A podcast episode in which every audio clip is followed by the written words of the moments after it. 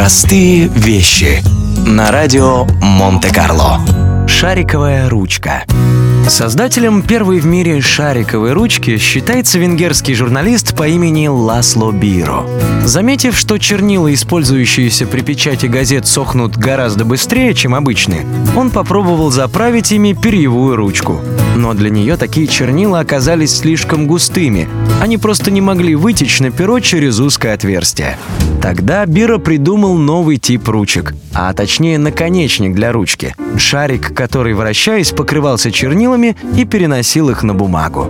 Свое изобретение он запатентовал в 1938 году во Франции, а позже, в 1993 в Аргентине, куда переехал работать.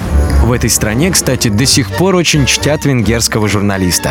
В день его рождения, 29 сентября, здесь отмечается День изобретателя, а шариковую ручку аргентинцы называют в его честь – бироме.